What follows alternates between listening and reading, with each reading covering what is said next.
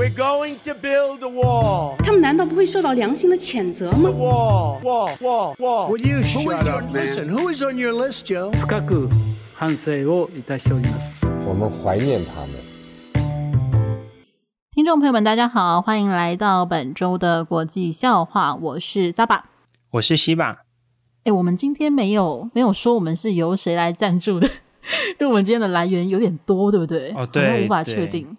嗯，不过今天还是有有我们怀店的华春莹小姐，她又复工了，所以是嗯，我们第一则新闻就是由须把带来华春莹小姐所贡献的第一个笑话，来吧。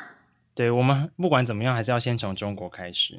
嗯，对，第一个呢，就是呃，华春莹在就是上个礼拜的外交部记者会上评论、就是、啊，等一下，等一下，我们现在的录音时间是五月十六号，嗯、还是稍微讲一下。哦，五月十六号，对，但所以这件事是上礼拜的事情，就是不知道大家知不知道，在丹麦的哥本哈根首都有一个民主高峰会，然后呢，嗯、就有邀请到我们的总统蔡英文发表线上的演说，这样子，那就就别说中国一定会对这件事情表达高度的关切，这样子，嗯，呃，他们就表示说，这个整个高峰会呢是政治闹局。然后呢，他在他在讲这个，他在发表这番言论的时候，他就说：“哦，中国民众对政府的支持度达到九十八趴。”嗯，然后你以为就是他是在讲笑话，对不对？哎，人家有做功课，人家有资料来源，他资料来源是一个加拿大的一个大学，针对就是新冠肺炎动摇，对，不是中国的研究，不是，是加拿大研究。哎哎，厉害厉害，就是他国帮中国背书哦。这真的厉害，这一次很厉害。他就说，这个研究就是调查，就是新冠肺炎是否动摇中国民众对政府的信任。然后呢，嗯、整体研究结果显显示呢，中国人对政府的信任度，就如华春莹小姐所言呢，达到九十八趴。有四十九趴的受访者表示，疫情后对中央政府更加信任。四十八趴表示信任度在疫情前后不变。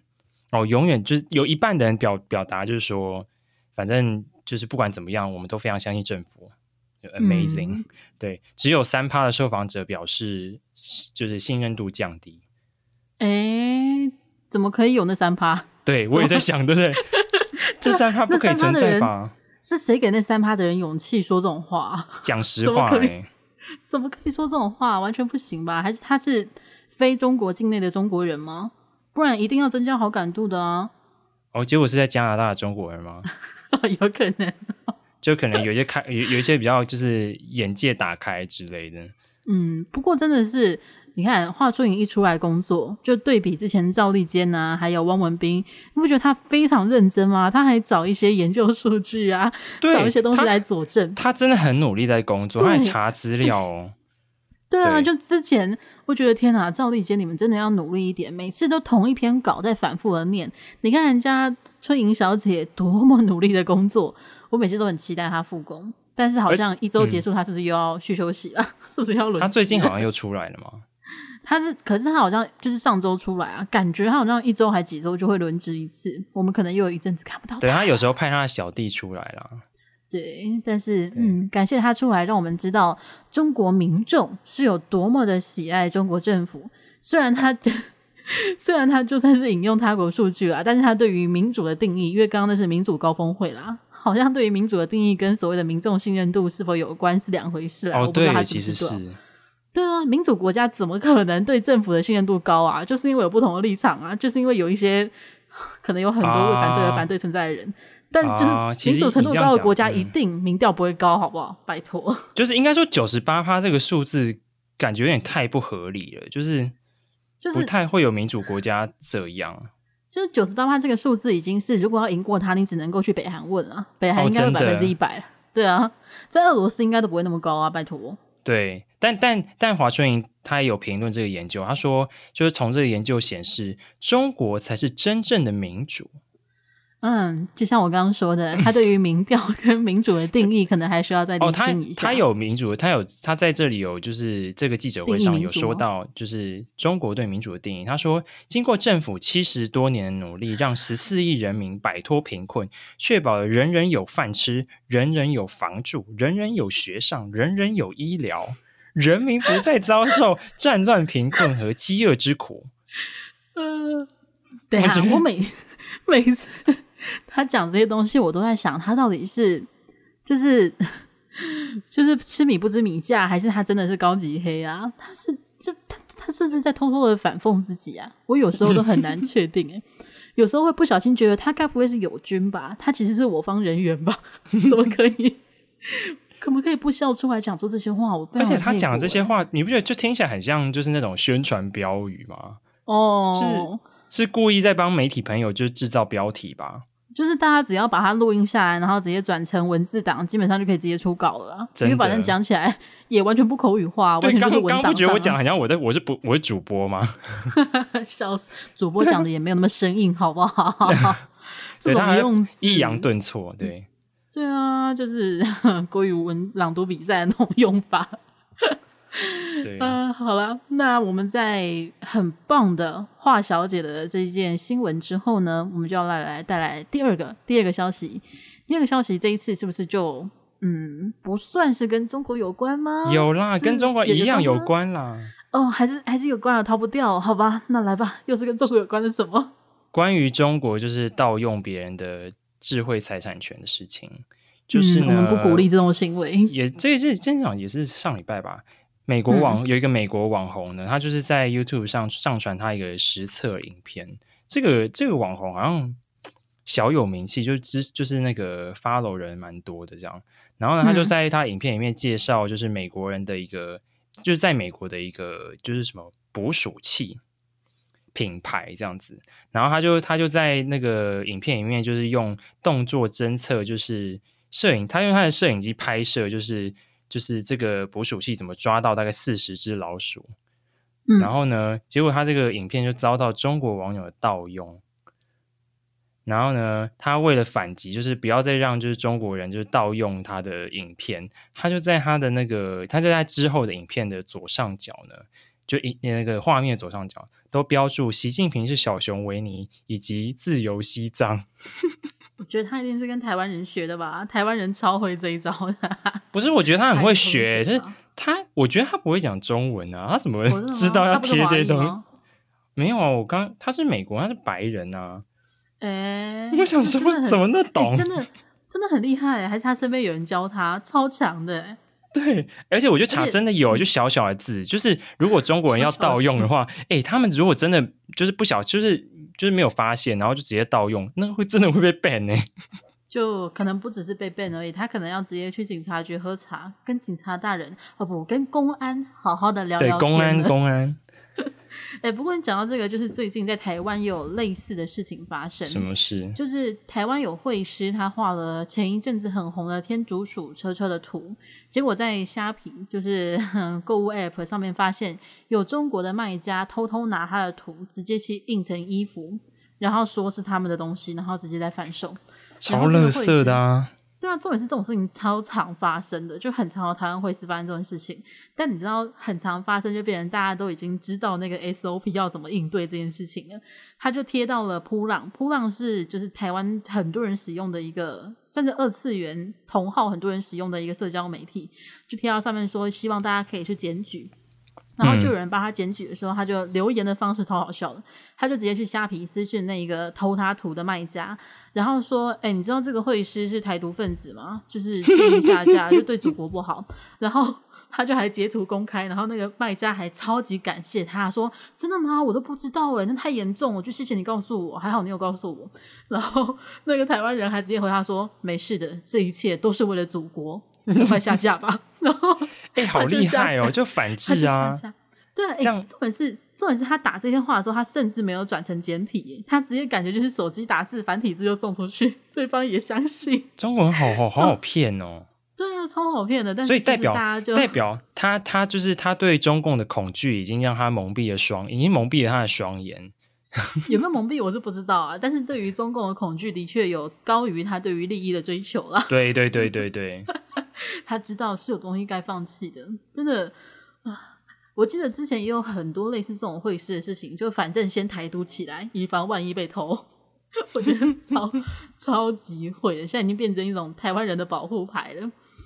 赞哦！美国人学起来吧，以后被偷了，偷红都这么做吧。已经学起来了，我们希希望还有下一次，嗯，感觉会有下一次啦，也不是感觉就是各国的民众都可以学起来，只要提到台湾，他们就不能用，或者提到习近平，提到西藏，提到香港啊，就就不能用了，学起来没有问题。好赞哦！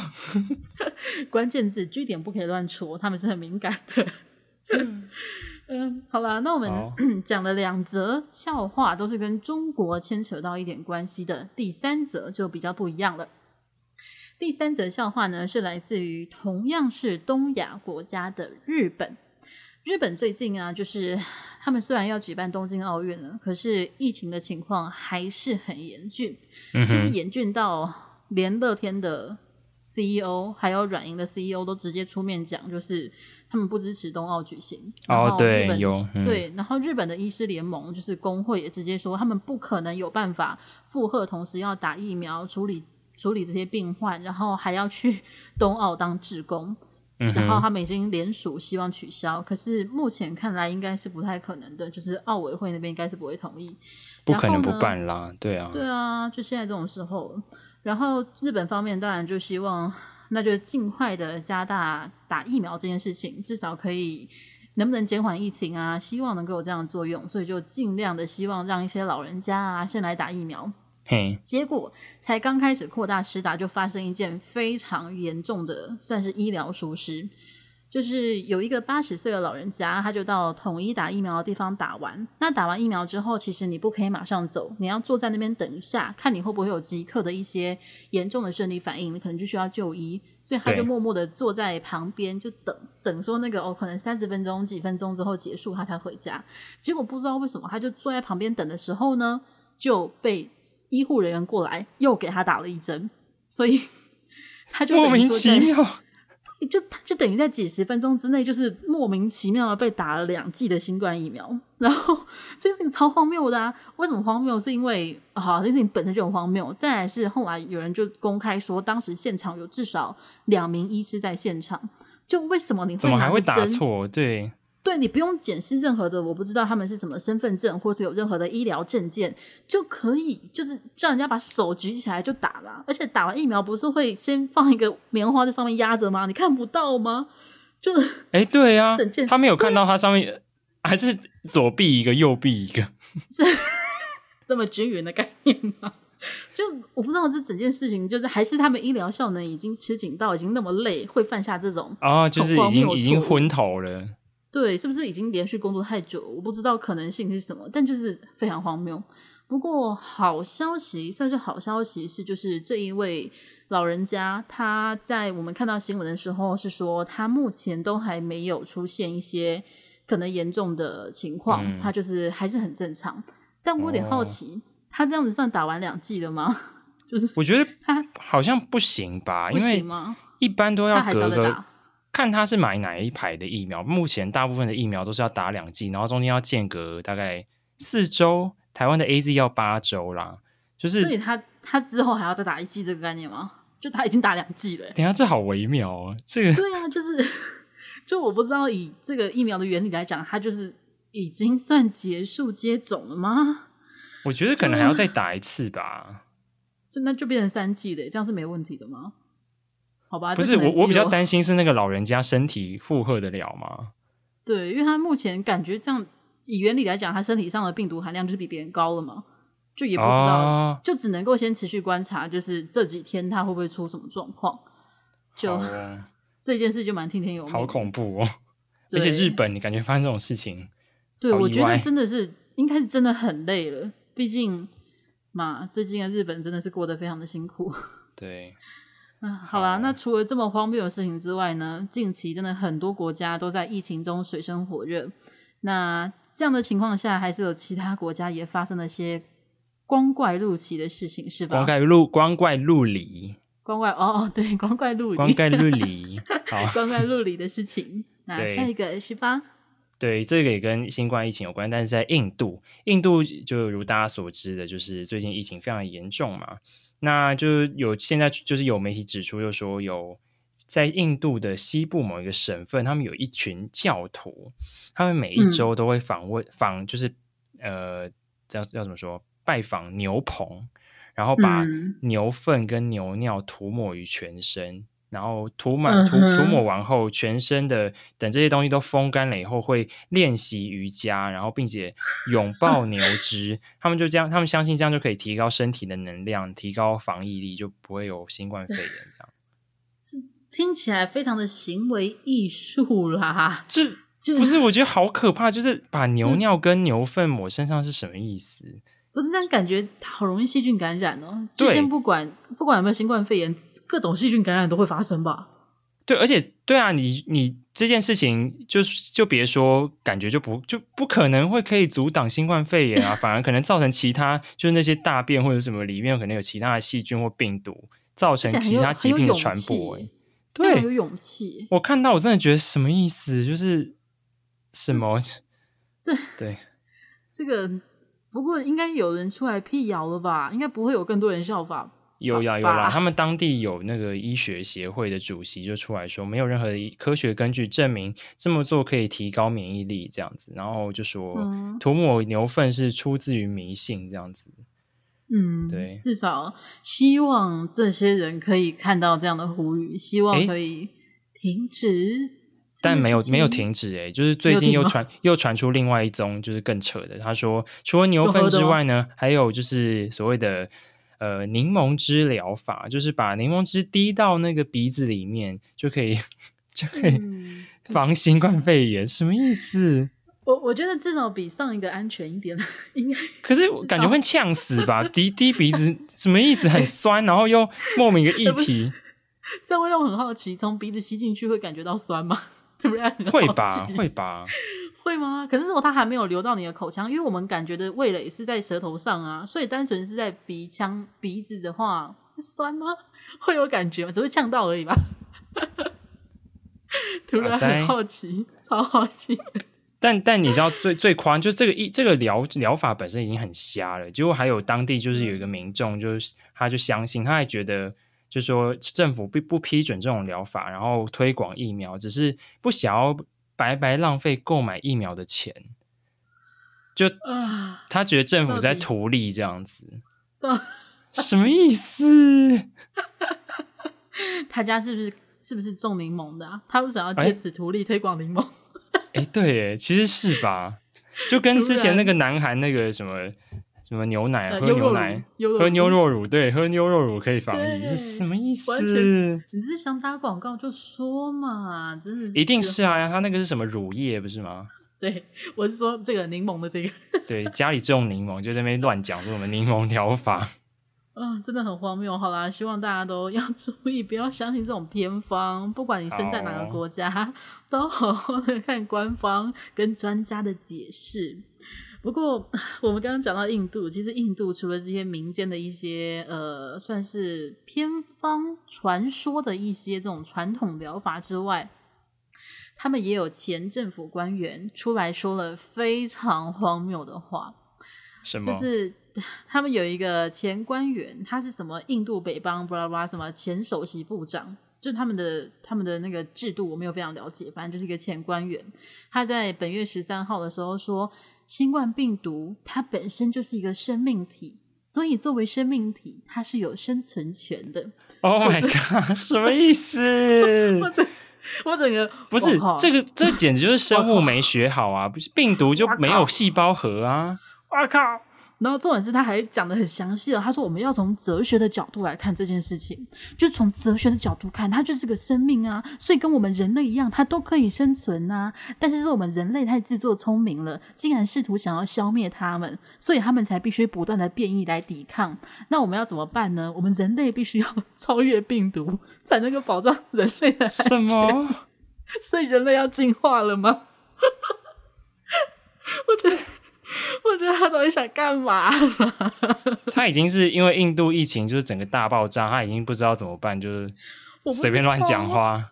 我我不知道他是什么玄学教师还是什么，反正整个事情就很荒谬。然后当然就是这种发言，不管在哪个国家发生，都一定会被就是网民大肆的宣传。对啊，印度 网民还会围剿，对，就是会围剿。然后就是很不理智就算了，我就看到有网民就说。他这个政党本身就会出一些奇怪的人然后很多就是我看他们留言就说：“哦，叉叉政党的不意外。嗯”我想说太有趣了吧？你、欸、好好奇哦。对啊，重点是他还曾经担任过什么第一省长，那好像是他们就是就是当地、呃、那个帮对对当地最大的官员嘞，所以是一个很奇怪的政党，嗯、但是又很受欢迎，感觉跟匈牙利有点像。哎、欸，等一下，他他的政党其实是莫迪的政党哎。哦，真假真假的，是印度最大党，印度人民党。哦天哪，好惨哦！莫迪没有出来帮他讲话吗？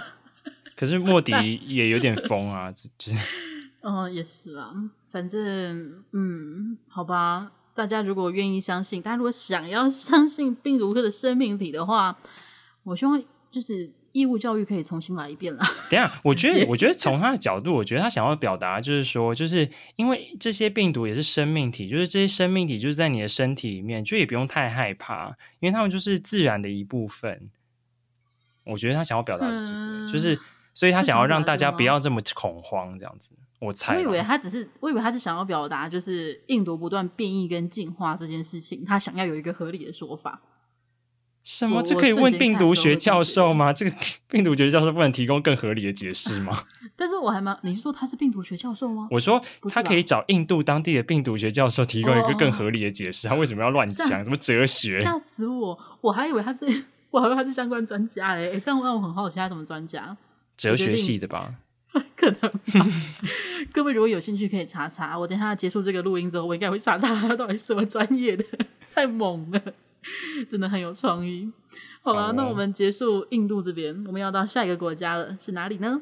哦，就最后这个笑话，其实是我们之前有提过笑话的，后来的就是呃进展 follow up。对，就是呢，嗯、不知道大家记不记得，我们之前有提过，就是呃比利时驻韩大使的妻子，他在就是他们就住南韩嘛，他们就是两个人住在南韩，然后这个妻子呢，就是暴打。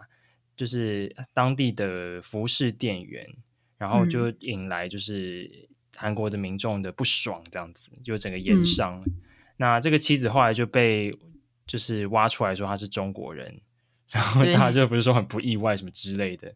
那他那时候那时候这个妻子就那个那个大使本人他说妻子会配合警方调查，就是说这件事情就是整个纷争到底怎么回事这样子。嗯然后他好像还说他的妻子那时候没出来是因为什么？他在住院什么？就是很多借口。哦、对，对，就是你也不知道他到底有没有去住院这样子。对，就是我我是很我是很怀疑的、啊。但是最近的最近的最新的发展就是呢，这个这个中国籍的妻子呢，他就他决定呢要使用就是呃就是外交豁免权，所以他就不会受到任何的就是处罚这样子。嗯，唉，就是好啦，其实。其实也不意外啦，只是那个比利时大使之前还这么信誓旦旦的说：“哦，大家不要生气啊，我妻子一定会配合调查什么。”哦，然后，然后他现在一复出就说：“哦，没有，我要使用外交豁免权，我要使用，这、嗯、是我的权利。对”糟糕啊、对，我的权利是保护我，可以不用就是被你们告啊，不用不用去跑你们法院的，整个就。OK，比利时方面，你们觉得这样子不会造成外交冲突吗？你们真的觉得这样子只是形象很差而已啊？就是 韩国人民会买单吗？也、欸、很好奇，韩国人民不会很不爽吗？对，南韩人民就是真会接受这件事情吗？感觉 南韩人还蛮蛮有民族向心力的，这种时候不是应该会比较网络上应该会有一些反应吧？就就我对于南韩的印象，会觉得结果好像没有。对，可能大家已经台湾的媒体没有报，或者是大家已经淡忘这件事情。我觉得，对，但就是我们看到他的，对，看到他的结论，还是想跟大家分享一下这个事件平安落幕了，他快乐的落幕了。嗯，没有任何人在这起事件中受到伤害哦，除了那个被打的店员之外。对，那个是 被赏巴掌，对不对？而且我记得他打的还蛮严重，就是他有去就医，然后是看得到脸上有肿起来、有伤的。哎、欸，中国人真的是很可怕哎、欸，就真的。嘛，可是他可能现在是美国籍，呃，不不，比利时籍。比利时，嗯，因为他只有说他是中国出生，就，呃、嗯，好啦，那大家就可以。没有，我很好奇耶，就是所以就是他有这个外交豁免权，嗯、就代表他在南韩当地要如何暴打店员都不会有事哦。对啊，只是就会变成外交外外交问题啊，所以一般来讲是不会不会这么做啦。你说不会暴打店员吗？就是 对对对呀、啊，是一般来讲不会吧？你可以想象哪一国的？突然觉得可以想象中国的，可以啊、你可以想象哪一国的外交大使这么做吗？他就他就想说，哦，我有外外交豁免权，就趁机想大暴打店员。就就通常感觉有可能呢、欸，但是但是通常走到这一步的话，就是母国那边会处理，或者是就是该国会驱逐出境，或者是什么啊？就是一般南韩还不赶快出驱逐出境这个。我不知道他们也不想要跟比利时闹僵吧？而且比利时方面一开始态度很好啊，谁想到呢？等一下，他们等舆论风波下来就这样。是，是南韩不想跟中国闹僵吧？嘛，他也没有理由要跟比利时闹僵吧？何必多一个敌人呢？嘛，好啦，那我们今天最后，哎呀，一不小心我们的结尾又停在中国身上。虽然他他可能现在不是中国籍啦，但是。就中国人，他为中国夫人吧。对，对，好，那我们今天笑话就到这边告一个段落了。跟大家分享了也蛮多个，五个还六个笑话了吧？嘿大家如果对今天分享的笑话有兴趣的话呢，都可以再去搜寻一下，看看它的详细内容哦。像是那个印度官员到底什么专业，我真的太在乎了。嗯，那最后我们再宣传一下，我们还有另外一个节目是做长篇的，比较像是呃深度型分析的节目，叫《This 国际新闻》。我们上一集介绍就是匈牙利当地的政治情况，有兴趣的人呢，想要听比较呃算深一点的节目的话，就可以去搜寻 This 国际新闻。那我们今天节好节目到这边，听起来好乖哦。我们节目到这边告一个段落喽，谢谢徐爸，耶，拜拜，拜拜，拜拜。I think that is a, that is a deep truth.